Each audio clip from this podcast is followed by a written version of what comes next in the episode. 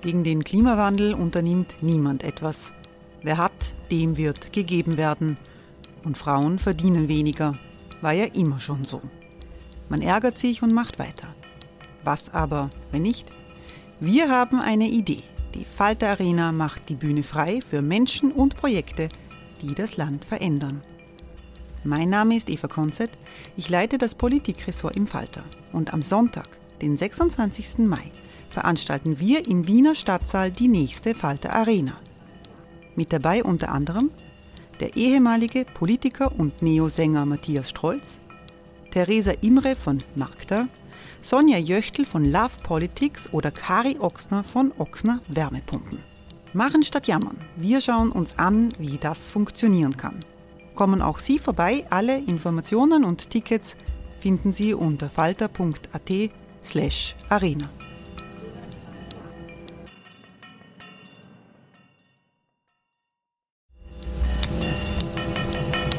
Falter-Podcasts werden durch Werbung unterstützt. Das hilft bei der Finanzierung unseres journalistischen Angebots. Die Erderhitzung ist kein Gefühl, aber mit vielen Gefühlen verbunden. Sorgen etwa oder Angst. Eine Veranstaltung gegen diese Ohnmacht ist Tipping Time, eine Klimakonferenz der Zivilgesellschaft. Von 9.5. bis 11.5. findet Tipping Time in Kooperation von Globe Art, Solektiv und Tangente St. Pölten statt und lädt ein zu Diskurs, Diskussionen und Workshops mit namhaften Vortragenden wie Nikolai Schulz und Friederike Otto. Weitere Informationen finden Sie auf www.tangentesanktpölten.at.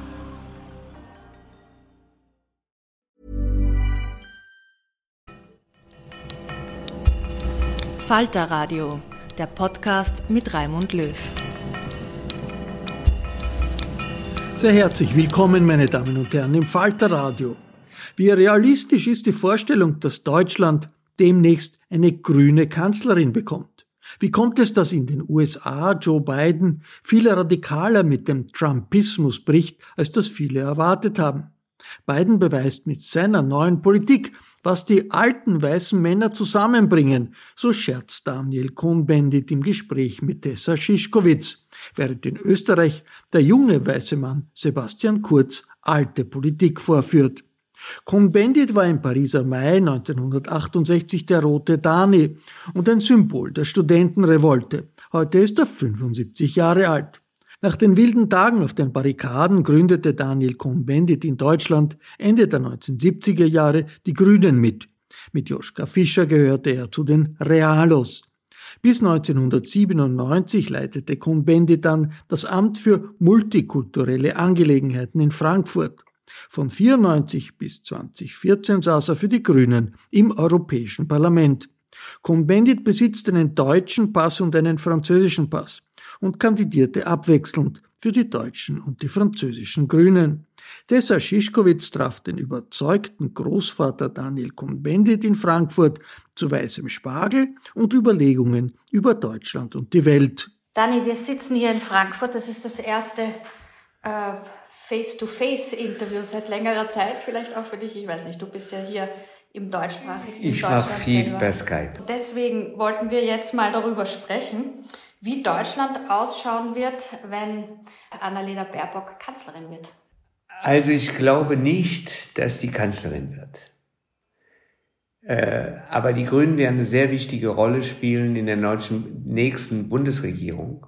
Eine viel wichtigere als die österreichischen Grünen in der, Öst, in der Regierung in Österreich. Die werden mit 20, 22, 23, 24 Prozent äh, sehr viele Ministerien haben und der Koalitionsvertrag wird auch eine grüne Handschrift haben. Zur Kanzlerin, ich glaube, dass das Potenzial der CDU noch stärker ist, wenn man Ost, West äh, und die Grünen werden nicht so weit von der CDU sein, aber stärkste Partei zu werden, wird schwierig. Oder man, die, die CDU ist die stärkste Partei, aber es reicht für eine Ampelkoalition mit SPD und FDP. Und da würde ich dreimal überlegen. Denn das ist ein Höllenritt.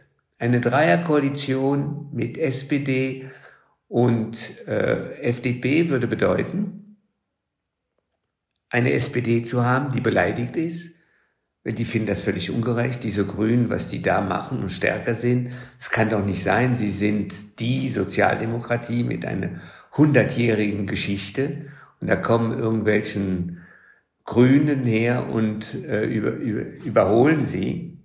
Und mit einer FDP, die nichts mehr hasst als die Vorschläge der Grünen. Das heißt, auch wenn es zu einem Koalitionskompromiss kommt, wird es schwierig sein. Ich glaube, dass das Beste wäre grün-schwarz oder schwarz-grün. Das heißt, dann äh, orientiert sich Deutschland erstmal am österreichischen Beispiel.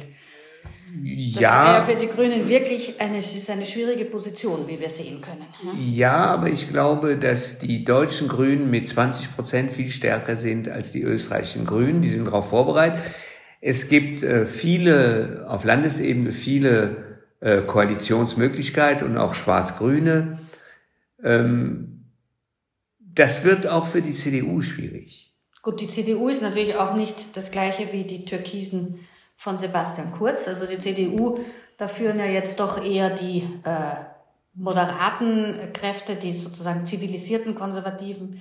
Naja gut, das, ich habe ja gestern so gehört, dass man in der CDU ein, ein, ein gewisse nicht Angst, aber Skepsis hat. Die sagen sich, angenommen, der Sommer wird gut, wahrscheinlich wird er gut, ja, von den Zahlen her, die Leute werden einen Sommer haben, normal praktisch, draußen wird man keine Masken mehr zahlen, äh, tragen, man wird in den Kneipen normal hingehen, Kinos werden wieder öffnen, es wird Konzerte geben und so weiter. Und mit diesem Gefühl kommen dann äh, die Wählerinnen und Wähler nach Hause, kurz vor September, und da gibt es diese Wahl und die Angst der CDU ist, dass plötzlich so eine Reaktion, wollen wir wirklich diese alten Köpfe wieder haben? Und dann kann äh, Annalena Baerbock das Defizit, was sie im Moment hat, wo sie von allen angegriffen wird, kann sie im Grunde positiv wenden mit äh, ihren äh, mit ihrem Auftreten als wirklich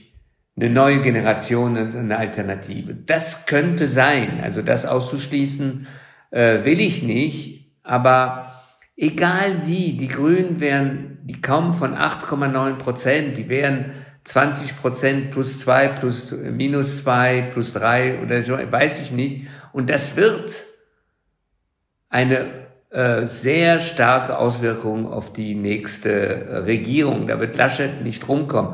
Der kann dann immer noch sagen, am liebsten hätte er mit der FDP. Die FDP kriegt er nicht. Oder er macht eine CDU-SPD-Regierung. Äh, Aber ich bin ist bereit. Dagegen. Na, ich, dagegen, ich glaube, dass die SPD, wenn sie wirklich bei 14, 15 Prozent landet, die können nur in die Opposition. Die können nicht permanent, ja, äh, manchmal macht sie ja nicht mal eine schlechte Regierungsarbeit, aber wenn, der, wenn, wenn in der Bevölkerung sich nichts verändert, in der Gesellschaft, dann müssen sie jetzt einen radikalen Umbruch. Übrigens bin ich, äh, wenn es was Deutschland angeht, dafür, dass die Sozialdemokratie in Deutschland nur wieder hochkommen wird, wenn es eine Wiedervereinigung gibt zwischen der Linken und der SPD. Weil das sind Sozialdemokrat, klar, unterschiedliche Tendenzen und so weiter. Aber das ist das sozialdemokratische Potenzial in Deutschland. Und die müssen wieder zu einer 20-Prozent-Partei werden, damit sie mit den Grünen oder mit der CDU wieder äh, äh, im, im Grunde genommen äh, auf, auf einer gleichen, e, gleicher Ebene äh, politisch sich auseinandersetzen können. Aber lass mich fragen, du hast doch sozusagen die Geschichte der grünen Parteien in, in Deutschland, auch in Frankreich äh, und im EU-Parlament jetzt jahrzehntelang beobachtet. Und vor einigen Jahren, noch nicht lange her, dachte man, Mo, vielleicht war es das, vielleicht haben sich die Grünen erledigt. Jetzt sind sie voll da und man spricht also fast schon von der grünen Kanzlerin, auch wenn du nicht an sie glaubst. Was also ich bin, ich, ich bin vorsichtig, ja. ja. Es geht nicht nur, glaube ich bin vorsichtig, wenn man die Tendenzen der Gesellschaft mal äh, sich äh, äh, anschaut. Ja gut, man könnte sagen, das ist also jetzt ganz äh, vernünftig. Ja, was gut. sozusagen Okay. konbendische Vernunft. Ja. Ja. Aber ähm, was ist der Grund, warum die Grünen wieder da sind? Die ökologische Krise, der Klimawandel oder eher auch, dass sie aus irgendeinem Grund die, die progressive Politik besser definieren können als die Sozialdemokratie? Der Klimawandel ist entscheidend. Und mit dem Klimawandel können Sie für einen Teil der Bevölkerung eine progressive Politik und in Deutschland und eine Politikfähigkeit besser im Grunde genommen darstellen als die Sozialdemokratie. Das, das gehört zusammen. Und, äh, und die haben das Glück in Deutschland mit zwei Vorsitzenden, Annalena Baerbock und Robert Habeck zu haben, die wirklich die Grünen auf eine andere Ebene gehoben haben. Sie haben sie ins Zentrum der Gesellschaft, obwohl sie immer noch links sind, aber ins Zentrum der Gesellschaft positioniert und äh, die Grünen im, äh, fähig gemacht, auf die Realität der Gesellschaft äh, sich einzulassen. Die beiden haben im Grunde genommen die Grünen gezwungen, beide, Annalena und Robert, gezwungen, sich auf die Gesellschaft einzulassen und nicht nur etwas zu träumen. Und das sieht man, dass es positiv ist. In Frankreich nicht so.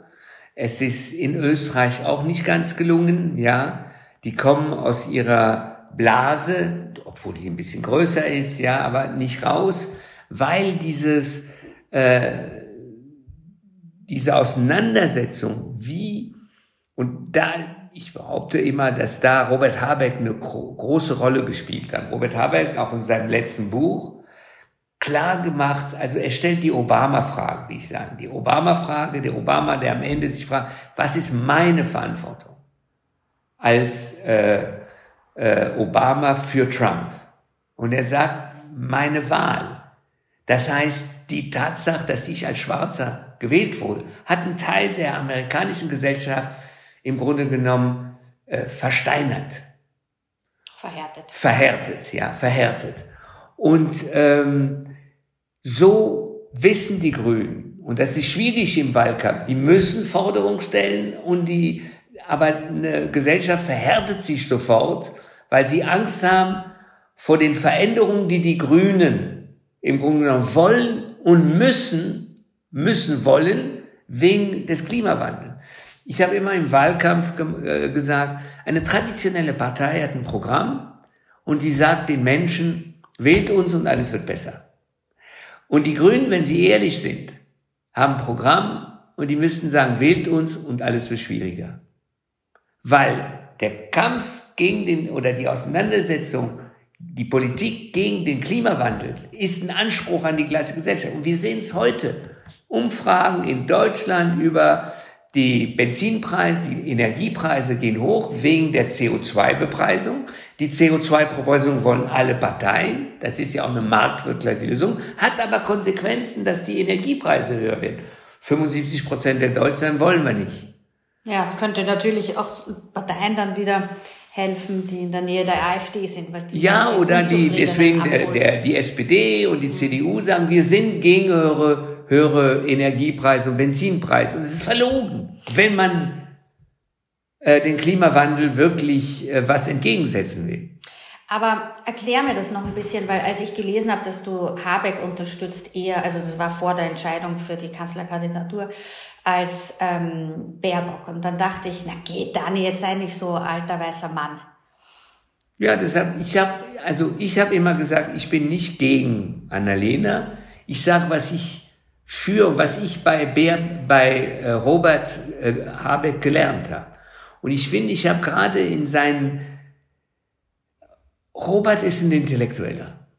Gut, vielleicht ist das, was mich fasziniert, ja. Er ist ein Intellektueller, Philosophie studiert, Kinderbücher geschrieben und er hat einen Zugang zur Gesellschaft, äh, der äh, unheimlich faszinierend ist. Und Annalena Baerbock hat mit, ist, er ist mitgezogen und hat vieles übernommen und, in, und beide in Diskussionen haben das weiterentwickelt.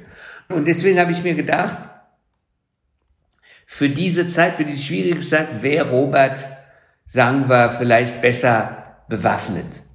Das ist aber eine Annahme. Ich, und ich sage, jetzt ist es Annalena, das ist so. Und ich finde es auch gut. Und ich kann, ich weiß auch nicht, wenn ich den, den Sturm gegen Annalena sehe, die verschiedene Medien äh, inszenieren und so, ob Robert da besser reagiert hätte oder besser gewesen, will ich nicht behaupten, kann ich nicht, weiß ich nicht, ja. Sie macht das ziemlich gut. Ich finde, sie ist unheimlich tapfer, bleibt unheimlich ruhig und man wird sehen, ja, äh, was dann am Ende rauskommt. Ja, viele Leute, die jetzt kritisieren, dass ähm, Frau Baerbock noch keine Regierungserfahrung hat und wie sowas dann überhaupt gehen könnte, die waren ja noch von nicht so langer Zeit nicht so beschwert davon, von der Idee, dass Friedrich Merz regieren würde, der auch keine Regierungserfahrung hat. Ne? Ja, der, ja, also ich finde diese ganze Debatte Regierungserfahrung, Gut, Frau Merkel war Umweltministerin, ja, aber man kann auch nicht sagen, dass sie, die hatte keine Kanzlerinnenerfahrung. Und ich finde, Kanzler oder Kanzlerin, ja, ist auf einer ganz anderen Ebene. Joschka spricht immer von der Todeszone. Joschka Fischer. Ja, Joschka Fischer. Das heißt, äh, er sagt, wenn du Kanzler oder Vizekanzler wie er war, du bist dann alle Konflikte der Gesellschaft spitzen sich auf dich zu oder auf die beiden, Kanzler und Vizekanzlerin. Und das ist äh, Kanzlerin, also egal wie. Und das ist schwierig. Das ist wahnsinnig schwierig. Das heißt, ja, sie hat keine Erfahrung, aber sie hat den Mut einer Politikerin, die aufgewachsen ist mit dem Trauma des Klimawandels. Und sagt, das darf nicht sein. Und was interessant ist, ist das, was die Grünen heute sagen, ist ihnen bestätigt worden von dem Bundesverfassungsgericht, der ihnen gesagt hat, ihr opfert die Freiheit der nächsten Generation, wenn ihr nicht viel radikaler den Kampf gegen den Klimawandel aufnehmt. Und das ist das, das ist das Narrativ der Grünen. Und das ist das Spannende. Und das Spannende ist, dass diese ganzen äh, Politiker bis jetzt an der Macht, ob Sozialdemokraten oder äh, Christdemokraten, die tun so, als sie dafür nicht verantwortlich wären, was ihnen das Bundesverfassungsgericht vorwirft. Das war ja ihre Politik, ihr Zögern. Und deswegen haben wir eine gespaltene Gesellschaft. Ein Teil der Gesellschaft sagt, ja, gerade weil sie keine Erfahrung hat, kann sie mehr wollen. Wie siehst du das, wenn du aus Deutschland nach Österreich blickst und diese Hätte diese, hätten die Grünen dann nie in diese Koalition gehen sollen? Hätten sie sollen? Soll man die Machtfrage auf jeden Fall positiv beantworten? Also es war sicher eine schwierige Entscheidung in Österreich, ja. Und ich verstehe die Grünen, die gesagt haben, wir können den Konservativen das nicht überlassen. Wir haben Aufgaben, die wir jetzt lösen müssen und wir müssen es versuchen. Wie lange das noch klappen wird, wie schwierig, das weiß ich nicht. Äh, ich würde es äh, den Grünen nicht vorwerfen. Ja, ich, man muss sehen, das ist schwierig, ja, weil äh, das Problem mit Kurz ist, dass er zum Teil nicht versteht, worum es geht. Er versteht nicht, was der Klimawandel ist. Er versteht nicht, was auf Spiel äh, steht, ja. Und mit so, er hat ein Politikverständnis eigentlich vom, äh, das völlig veraltet ist. Auch ein gesellschaftliches Verhältnis. Aber das eine Mehrheit der Gesellschaft mitträgt, oder sagen wir ein starker Teil dieser österreichischen Gesellschaft. Und das ist für die Grünen sehr schwierig. Ja, ich glaube, äh, Diskussionen im Kabinett über Klimawandel, über die Notwendigkeit äh, müssen schwierig sein, weil sie einen Partner, Kontrahenten haben, der nur zum Teil in der Lage ist, nachzuvollziehen, was eigentlich sein sollte. Na, wobei die sich in der Koalition ja offenbar so gewissermaßen ausgemacht haben, die Grünen dürfen sich bei der Ökologie äh, ihre Interessen auch äh, wahrnehmen und auch teilweise durchsetzen, während Kurz seine ähm, Immigrations-, Migrationspolitik betreiben darf, die ja bekanntlich eher sehr rechts ist. Ähm, da ist die Frage, welche Kompromisse, wie weit kann man solche Kompromisse überhaupt eingehen, ohne auch den eigenen Charakter als Partei zu verlieren? Ja, ich bin eher der Meinung, diese Migrationsfrage ist unlösbar. Ähm, weder negativ noch positiv. Ja, das heißt, Ich glaube, die, die, die Flüchtlinge, die Migranten, die in einem Land sind, das ist eigentlich gar nicht schwierig. Die Integrationsfragen, Arbeit, es gibt immer Ausschläge, aber das gehört zu, zum menschlichen Schicksal, ja. Aber grundsätzlich kann man, kann Österreich, kann Deutschland, kann Frankreich die Migranten, die Flüchtlinge, die jetzt in Europa sind, integrieren. Da gibt's gibt's Beispiele und so weiter. Das Schwierige ist, wie verhalten wir uns an den Grenzen Europas? Denn wir können weder die Grenzen Europas aufmachen noch schließen. Und wie, wie verhalten wir uns Libyen gegenüber, Erdogan gegenüber? Wenn Erdogan die vier, fünf Millionen Flüchtlinge, die in, in der Türkei sind, die Grenzen aufmacht, haben wir Schwierigkeiten, haben wir Probleme. Und nicht nur in Griechenland. Ja, gut, aber das verlangt ja jetzt auch niemand, dass man die Grenzen äh, der EU völlig aufmacht. Das, das ist ja eigentlich, gehen wir da auf den Leim der, der rechtspopulistischen ähm, Diktion, wenn wir jetzt so tun, als gäbe es überhaupt naja, aber wir Parteien sehen die oder Bilder. Leute, die sagen, wir machen einfach alles. Ja, aber wir sehen ja die Bilder. Wir sehen die Bilder jetzt äh, im Meer. Und wir sind, und wenn man grün ist, schmerzen diese Bilder. Ja, aber das soll man eben auch sagen. Man soll halt auch sagen können, es gibt ein Problem und wir müssen das halt mit einer gewissen Menschlichkeit angehen und Ja. Lösungen suchen und nicht einfach sagen. Ja, aber die Lösungen sind, die Lösungen sind, liegen nicht auf der Hand. Weil die erste Lösung müsste sein, dass man äh, die ganzen äh, Lager, die es gibt in Libyen, unter UN-Verwaltung stellt. Also man kann solche sagen, das wenigstens menschliche Verhältnis. Dann könnte man sich überlegen, inwieweit man dann Anträge stellen kann, ja, unter UN-Verwaltung. Das wäre meiner Meinung nach eine Lösung und so weiter und so weiter. Äh, hier haben wir das Problem einer verunsicherten Gesellschaft. Und die verunsicherte Gesellschaft ist natürlich in der Zeiten der Krise, der Pandemie noch größer. Und äh, obwohl ich finde, äh, wenn man sich die Realität anguckt, sind natürlich die, ist die Integrationsfähigkeit und die Lernprozesse, die wir alle gemacht haben, äh, um diese Integration zu gestalten, so groß und so gut sind, dass es kein Problem ist. Außer man muss einem Affekt eines Teils der Bevölkerung äh, was entgegensetzen. Und wenn man aber diesen Affekt selbst in sich hat, dann ist es schwerer, das zu konterkarieren. Das ist ja das Problem von Kurz. Kurz ist nicht nur einer, der äh, oder diese Partei, der sagt, oh, ich habe einen Affekt, ich muss vorsichtig sein, sondern er teilt solche Affekte gegen die Migranten. Und deswegen ist es so schwierig für die österreichischen Grünen. Burrow is a furniture company known for timeless design and thoughtful construction and free shipping, and that extends to their outdoor collection. Their outdoor furniture is built to withstand the elements, featuring rust-proof stainless steel hardware, weather-ready teak, and quick-dry foam cushions. For Memorial Day, get 15% off your Burrow purchase at burrow.com slash ACAST and up to 25% off outdoor. That's up to 25% off outdoor furniture at burrow.com slash ACAST. Ja, die Frage ist, wie lange das auch so weitergeht. Da gab es jetzt eine kleine Kontroverse um eine Islamkarte, die erstellt wurde, ähm, die jetzt dazu geführt hat, dass Identitäre in Wiener Straßen Schilder aufgestellt haben, die auf diesen Punkten der Islamkarte aufbaut. Ja? Das sind sozusagen, da hast du das Gefühl, da wird äh, ein xenophobes Gefühl benutzt für, aus wahltechnischen Gründen. Es wird getragen von Regierungspolitik Ja. und es wirkt sich einfach furchtbar aus für die Betroffenen, nämlich die Muslime oder auch für Betroffene wie uns alle, weil wir wollen keine Tafeln in Wien stehen haben, auf denen steht, Achtung, politischer Islam in deiner Nähe. Es ist so schwierig, weil natürlich sind diese Islamkarten einfach schrecklich. Wir wollen aber, dass eine Gesellschaft in der Lage ist, positiv jetzt gesehen, Stolperscheine überall zu sehen.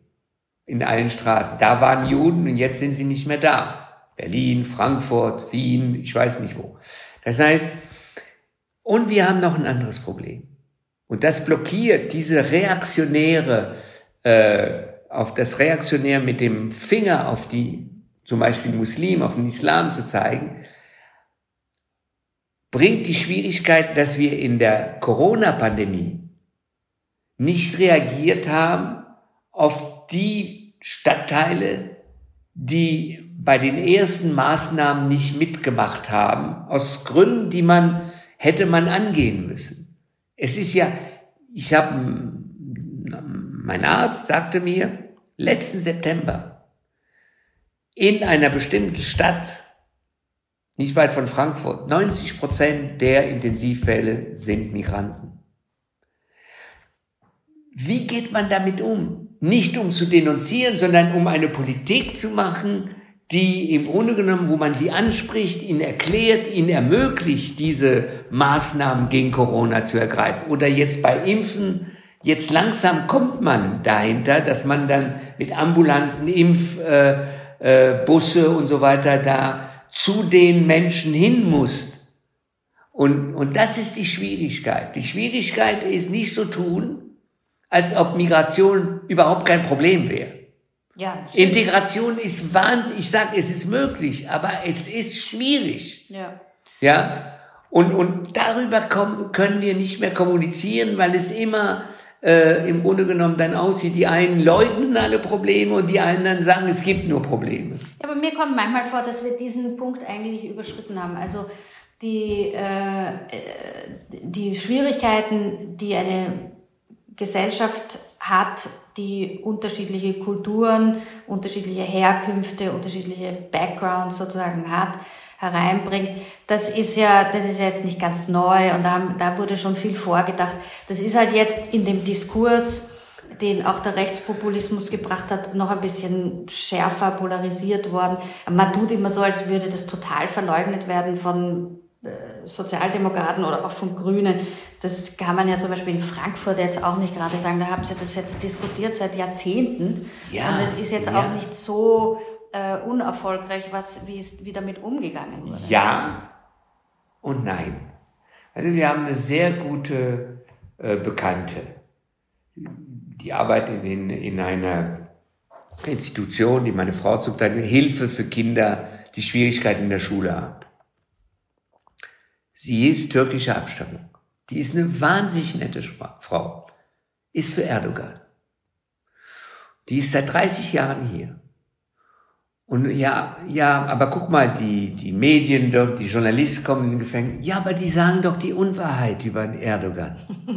Das heißt, das Nachvollziehen, was ist äh, Pressefreiheit, ist, die ist auf der anderen Seite für den sozialdemokratischen äh, äh, Oberbürgermeister in Frankfurt, weil er nett ist. Ja, also das heißt, ich will nur die Schwierigkeit, die Schwierigkeit, dass wir, äh, dass ein, dass ein Teil der zum Beispiel Türken in Deutschland noch rechter wählen als die Türken in der Türkei.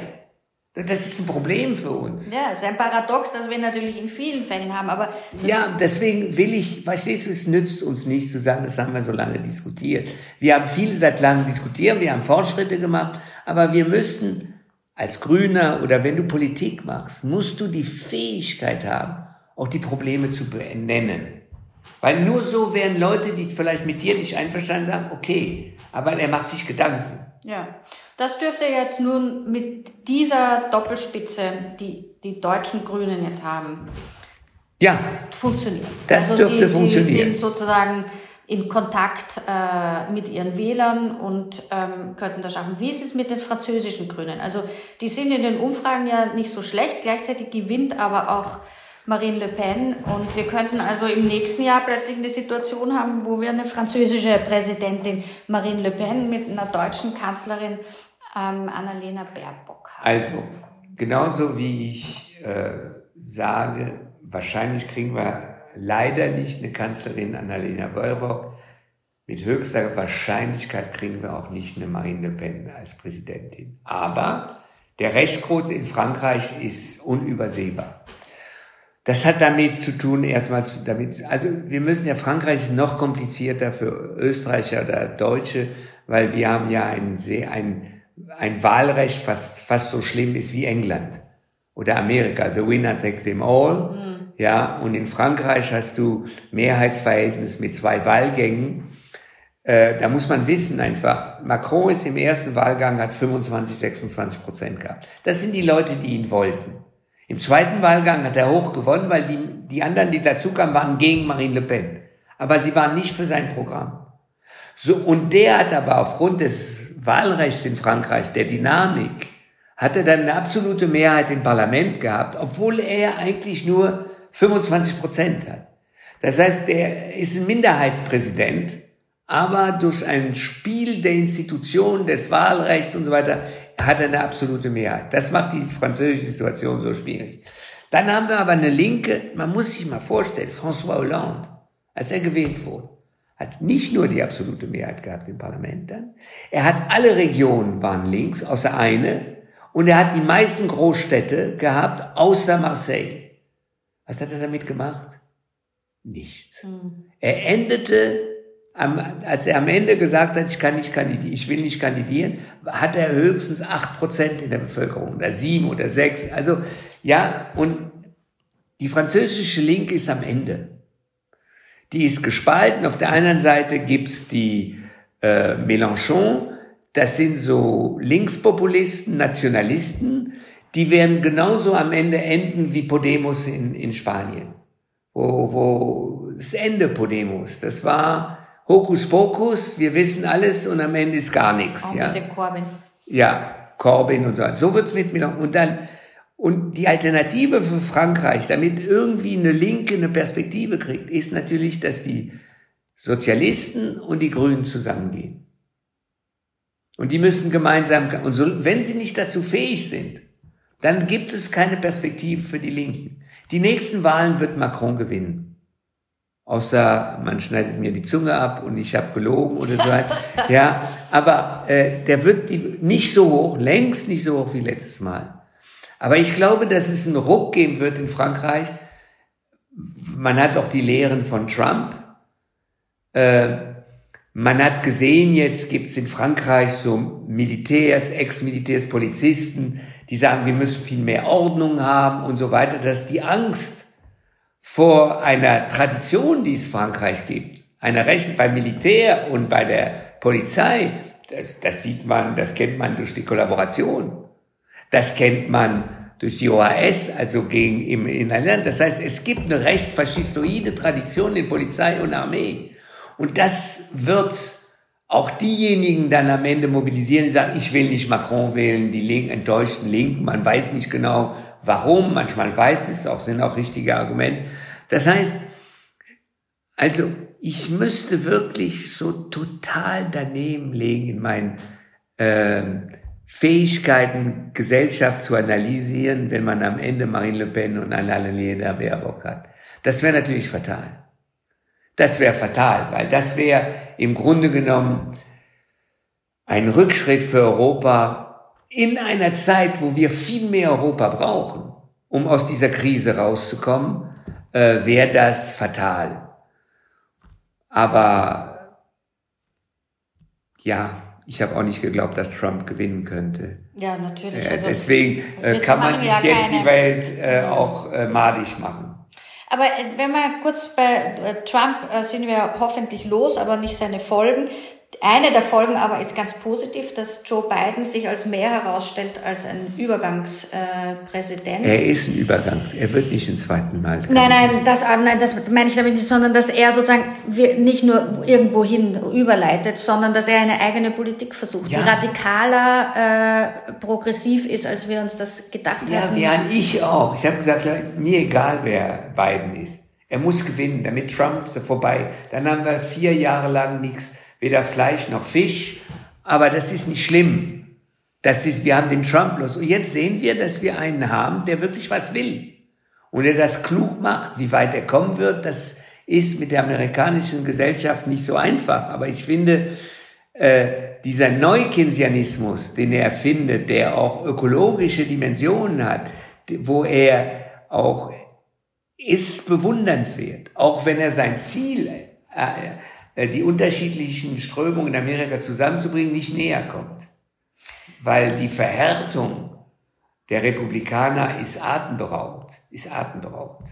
Ganz sicher. Und das ist, was ist einen Punkt, den ich aber ganz interessant finde bei beiden, der nun eben auch ähm, einer Generation Darf angehört. ich mal was sagen? Ja. Du hast vorhin von den alten weißen Männern ja, gesprochen. genau. Er ist die Rettung der alten weißen Männer. Ja, und wir müssen alle sagen, danke, wir existieren noch. Und nur dummes Zeug kommt nicht bei den alten weißen, weißen Männern raus. Ja. Genau, das wollte ich nämlich, darauf wollte ich gerade kommen. Denn eine Diskussion, die für die progressiven Parteien ähm, jetzt gerade so äh, irgendwo auch fatal ist, ist die über Identitätspolitik. Und ähm, ich wundere mich immer ein bisschen, dass äh, Identitätspolitik in Europa praktisch ein Schimpfwort ist, weil die Leute es mit Gender-Toiletten oder sowas, äh, mit, mit Transgender-Toiletten und mit Sprache, mit Gendern nur verbinden.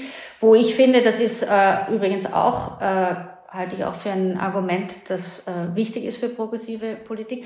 Was aber in Amerika damit verbunden wird, ist, Black Lives Matter und Me Too. Und im deutschsprachigen, in Deutschland und in Österreich ist es oft irgendwie noch nicht ganz angekommen, kommt mir vor, dass das ein Teil einer Diskussion ist, die in der Gesellschaft sich natürlich, derer wir uns stellen müssen. Und Joe Biden hat es geschafft, diese Black Lives Matter und Me Too ähm, politische Energie einzubeziehen.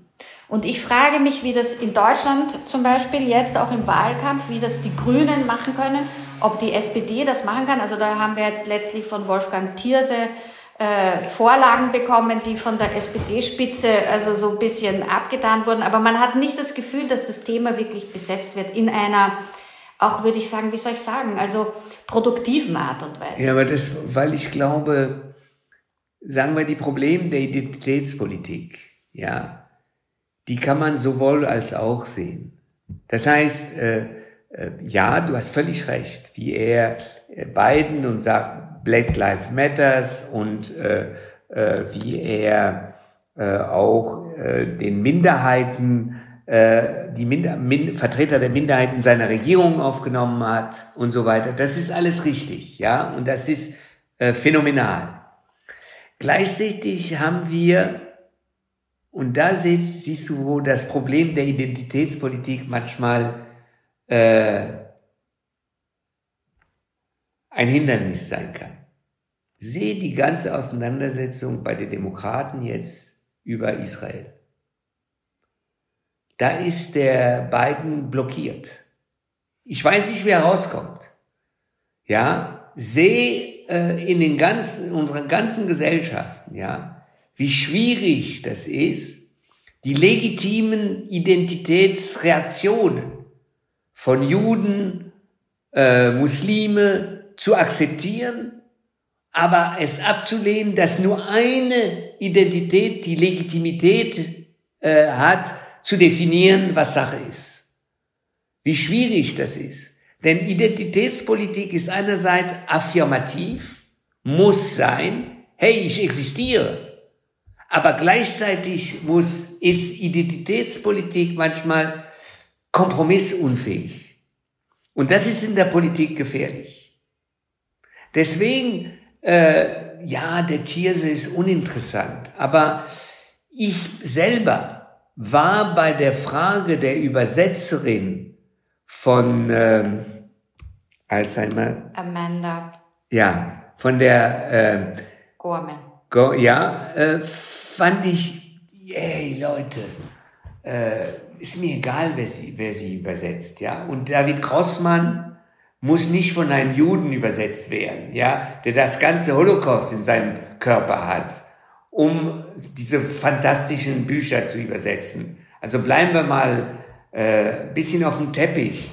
Klar fand ich die Argumentation, die sagt, warum hat man nicht eine. Ich meine, man könnte, man könnte sagen. Man könnte sagen. Es muss, es darf, es darf natürlich nicht so sein, dass es jemand übersetzen muss, der schwarz ist.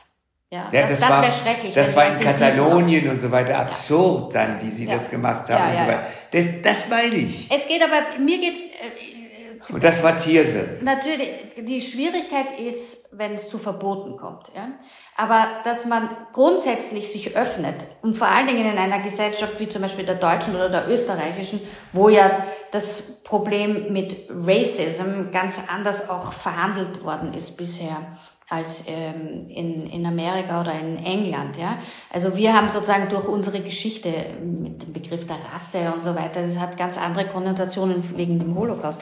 Aber es ist ja eine Frage, ob man offen gegenüber dieser Politik und, den, und einer jungen Generation von Akteuren auch ist und sagt, wir hören euch zu, oder ob man sagt, das sind Marginalprobleme. ja. Nein, es sind keine Marginalprobleme, aber all diese einzelnen Probleme sind nicht immer das Zentrum der Politik.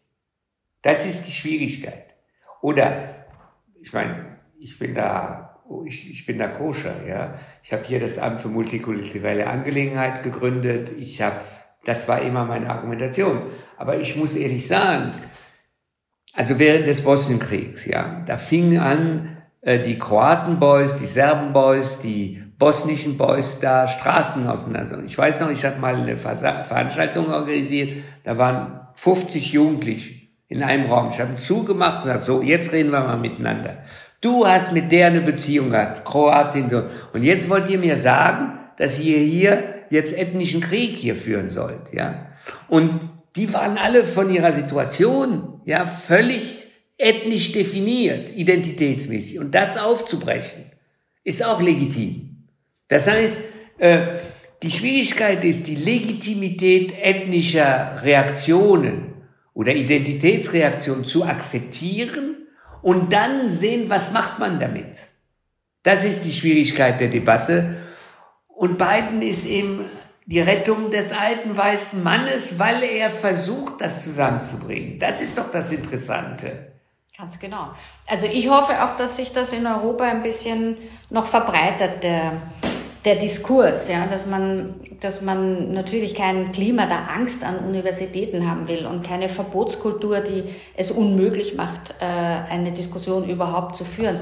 Aber ich höre doch eben mit sehr vielen äh, Jüngeren von Universitäten so, es hat sich einfach der Diskurs innerhalb dieser Generation verändert. Und irgendwie muss die etablierte Politik damit umgehen, weil sonst weiß ich nicht genau, wo die Energie hingehen soll. Ja, der, und das ist die, die das ist, wir kommen wieder bei Robert Habeck, die Verhärtung einer Gesellschaft. Und das ist jetzt, ja, wie, wie geht man um, dass in der Debatte deine Kontrahenten oder die, die den, das Gefühl haben oder die merken, ja, der erkennt mich an, aber er ist eine Herausforderung von mir, für mich, weil er Argumente haben, die ich nicht einfach beiseite schieben kann. Das, da, da, zu dieser Situation müssen wir kommen.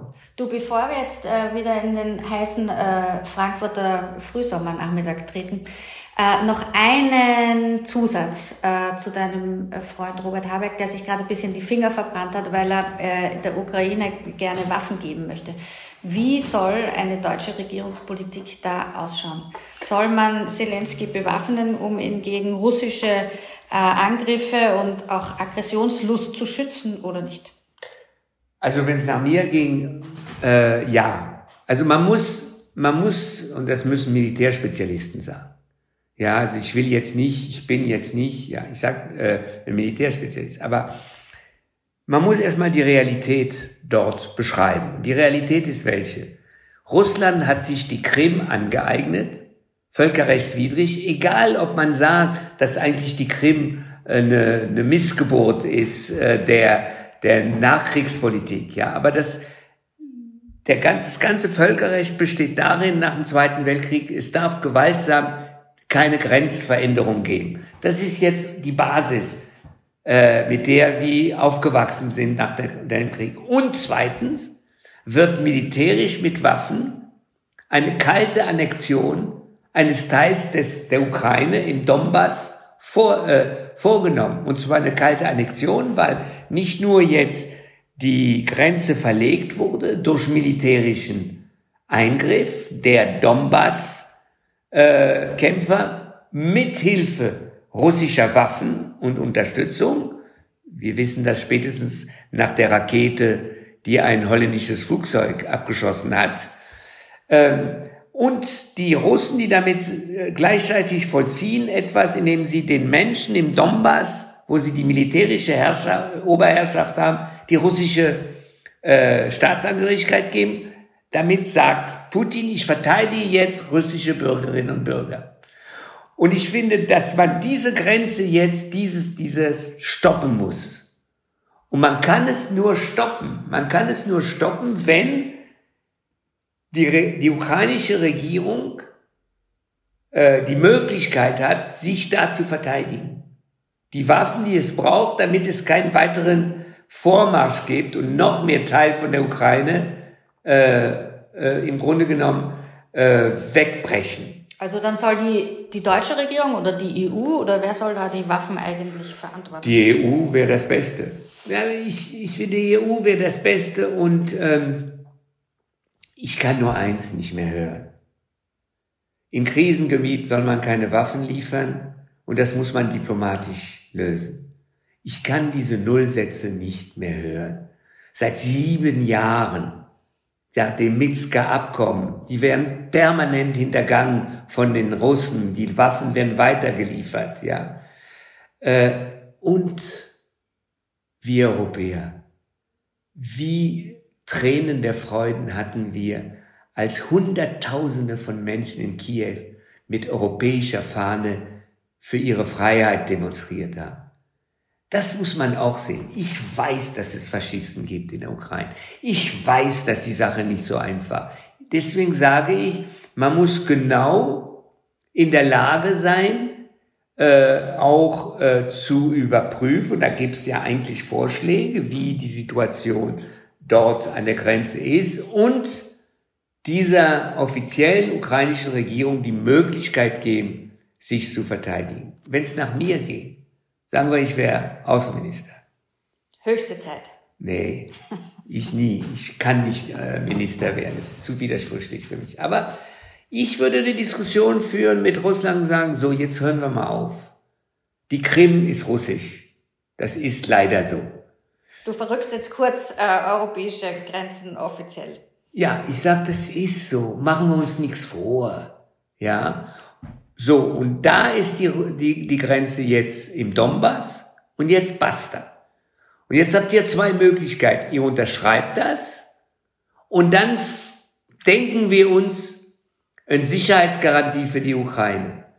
Ob die NATO, ich weiß, dass die Russen gleich ausflippen. Natürlich, aber also du gibst da natürlich ein sehr gutes Argument der, der russischen Regierung zu sagen, aha, also jetzt greift die EU oder die NATO an unsere Grenzen und bedroht Ja, aber Sie, Sie bedrohen erstmal. Ich meine, dieses Argument. Das ist halt eine Frage der Perspektive. Ja, ja eben. Der, ja, aber, Coup, aber, aber man muss auch mal Putin Grenzen zeigen.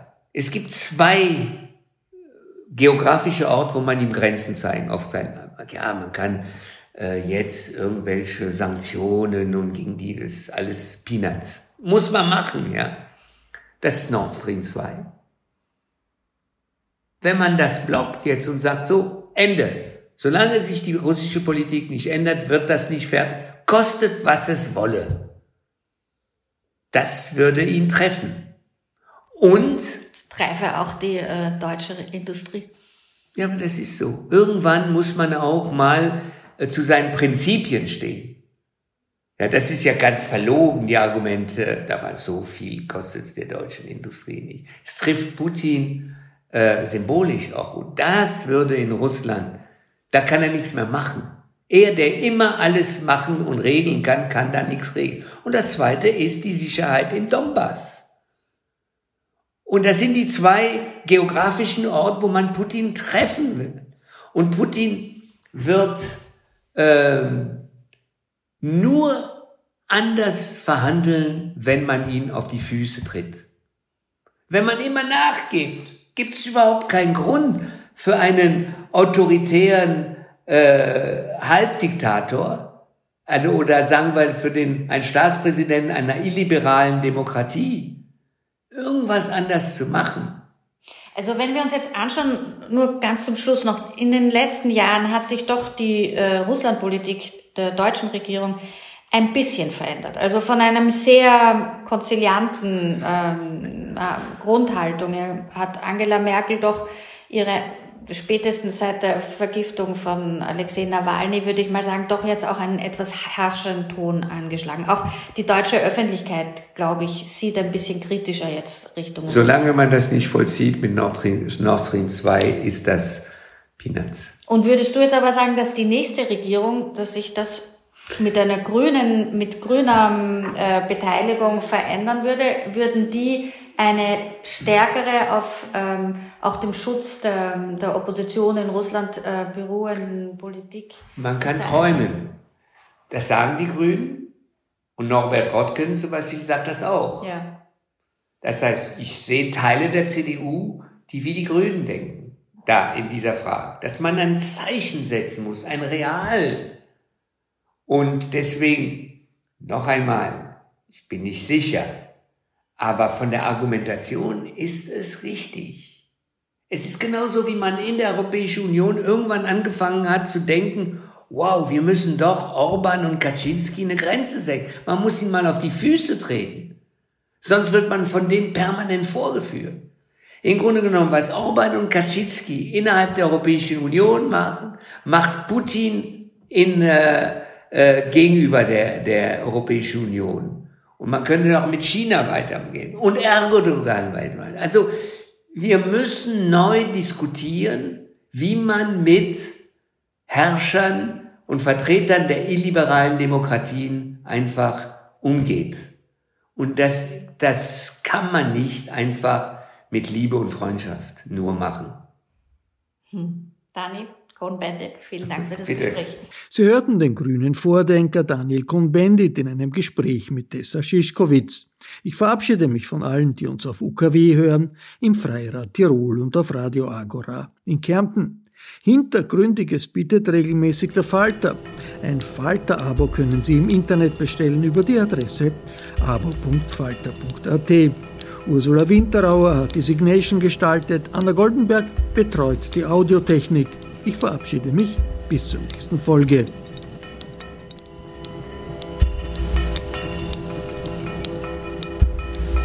Sie hörten das Falterradio, den Podcast mit Raimund Löw.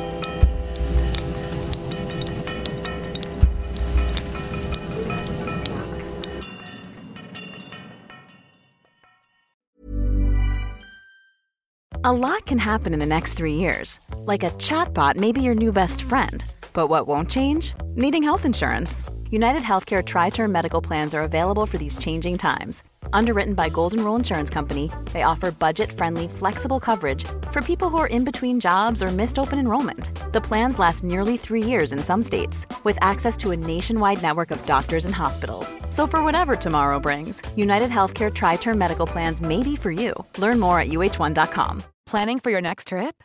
Elevate your travel style with Quince. Quince has all the jet setting essentials you'll want for your next getaway, like European linen, premium luggage options, buttery soft Italian leather bags, and so much more. And is all priced at 50 to 80% less than similar brands. Plus, Quince only works with factories that use safe and ethical manufacturing practices. Pack your bags with high-quality essentials you'll be wearing for vacations to come with Quince. Go to quince.com/pack for free shipping and 365-day returns.